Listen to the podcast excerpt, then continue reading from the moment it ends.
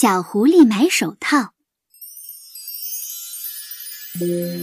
宝贝儿，天冷的时候，你是不是也会戴手套呀？你喜欢五颜六色的毛线手套，还是厚厚的棉手套呢？今天要给你讲一个关于手套的故事，叫做《小狐狸买手套》，作者是日本童话作家新美南吉。那么，小狐狸会买一双什么样的手套呢？我们一起来看看吧。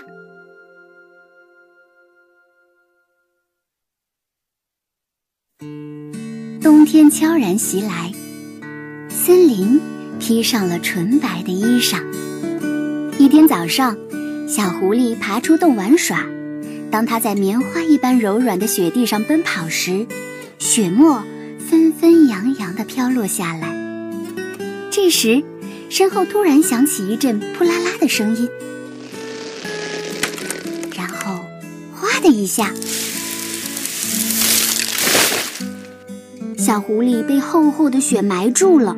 原来是冷杉树的树枝被雪压断了。小狐狸费了好大的劲儿，才从雪堆里爬出来。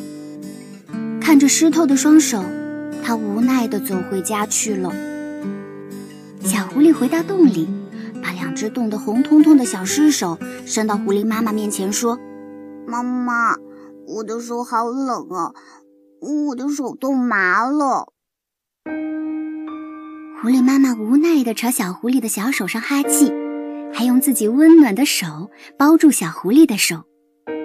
狐狸妈妈说：“谁让你去玩雪的？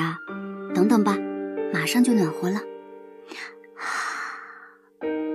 狐狸妈妈嘴上抱怨，心里却默默地盘算着：等到天黑，就到镇上去给儿子买一双毛线手套。黑黑的夜包裹住了原野和森林。但是雪太白了，不管怎么包，都会露出来一截白茫茫的雪地。狐狸母子从洞里走了出来，披着斗篷的小狐狸钻到狐狸妈妈的肚皮底下，眨巴着两只圆圆的眼睛，边走边看。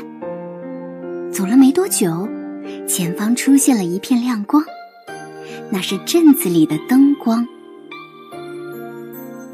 狐狸妈妈的心里很犹豫。她是多么想借买手套的机会锻炼一下小狐狸，但是想起上一次自己跟朋友去镇上险些送命，她又充满了担心。小狐狸好奇地问：“妈妈，你怎么了？快走啊！”狐狸妈妈思索再三，对小狐狸说：“儿子，妈妈不能陪你去镇上买手套了，你要自己一个人去。”狐狸妈妈决定让小狐狸独自前往，因为她想出了一个好主意。狐狸妈妈接着说：“伸出一只手来。”小狐狸伸出左手给妈妈，狐狸妈妈握住小狐狸的左手，不一会儿，这只小手就变成一只小孩的手。借着雪光，小狐狸盯着自己的左手，一会儿张开。一会儿握住，一会儿捏一捏，一会儿咬一咬。妈妈，这是什么呀？好奇怪呀！这是人的手啊！狐狸妈妈嘱咐小狐狸：“你听好，儿子，到了镇上，你会看到许许多多的人家，你要先去找挂着礼帽招牌的人家，找到了，你就敲敲门，然后说一声晚上好。”那样，人就会从里面打开一条门缝，从门缝里把这只手，对，就是这只人的手伸进去，说：“请卖给我一双手套好吗？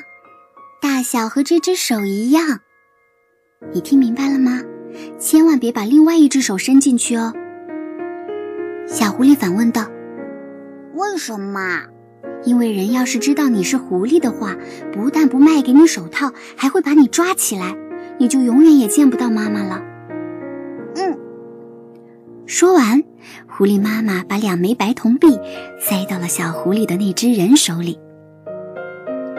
小狐狸在雪光闪闪的原野上，摇摇晃晃地朝着镇上的灯光走去。镇上的家家户户都已经关门了，温暖的灯光从高高的窗户里透出，倾泻在道路上。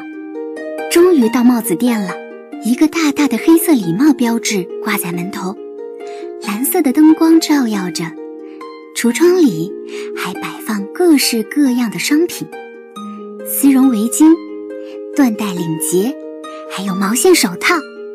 那双手套看上去既舒适又温暖，小狐狸开心极了，迫不及待的要去敲敲店门。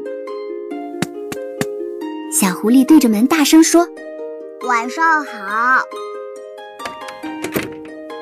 很快，门开了一条一寸左右的细缝，一道蓝光长长的投到了雪地上。那道光太刺眼了。小狐狸不禁慌了神，一下把狐狸手从门缝里伸了进去。请卖给我一双手套好吗？大小和这只手一样。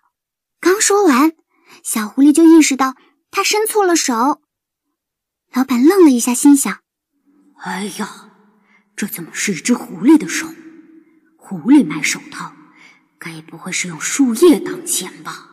于是他说：“请先付钱。”小狐狸把一直紧握在手里的两枚白铜币从门缝中递给了老板，老板用手指尖把它们捏在手上，对碰了一下，立刻听到悦耳的叮咚声。他收好白铜币，转身从货架上取下一双小孩戴的毛线手套，塞到了小狐狸手里。小狐狸说了一声谢谢，立刻就转身离开了。小狐狸戴上那双手套，感觉温暖从双手流遍全身。它一边往家走，一边心想：“妈妈说人很可怕，可我一点都不觉得可怕呀。那个人看到了我的狐狸手，也没有抓走我呀。”不一会儿，小狐狸就蹦蹦跳跳地回到了家。它刚进门，就一下冲进了狐狸妈妈的怀里。看到小狐狸平安回来，狐狸妈妈也高兴极了。小狐狸在妈妈的怀里高兴地说：“妈妈，人一点都不可怕呀。”你怎么知道？因为我伸错手了，我把狐狸手伸出去了。可是帽子店老板也没有抓我呀，还给了我一双这么暖和的手套。说着，小狐狸用戴着手套的两只小手啪啪地拍了两下。看你高兴的，狐狸妈妈不敢相信的嘟囔：“人真的有那么好吗？真的假的？”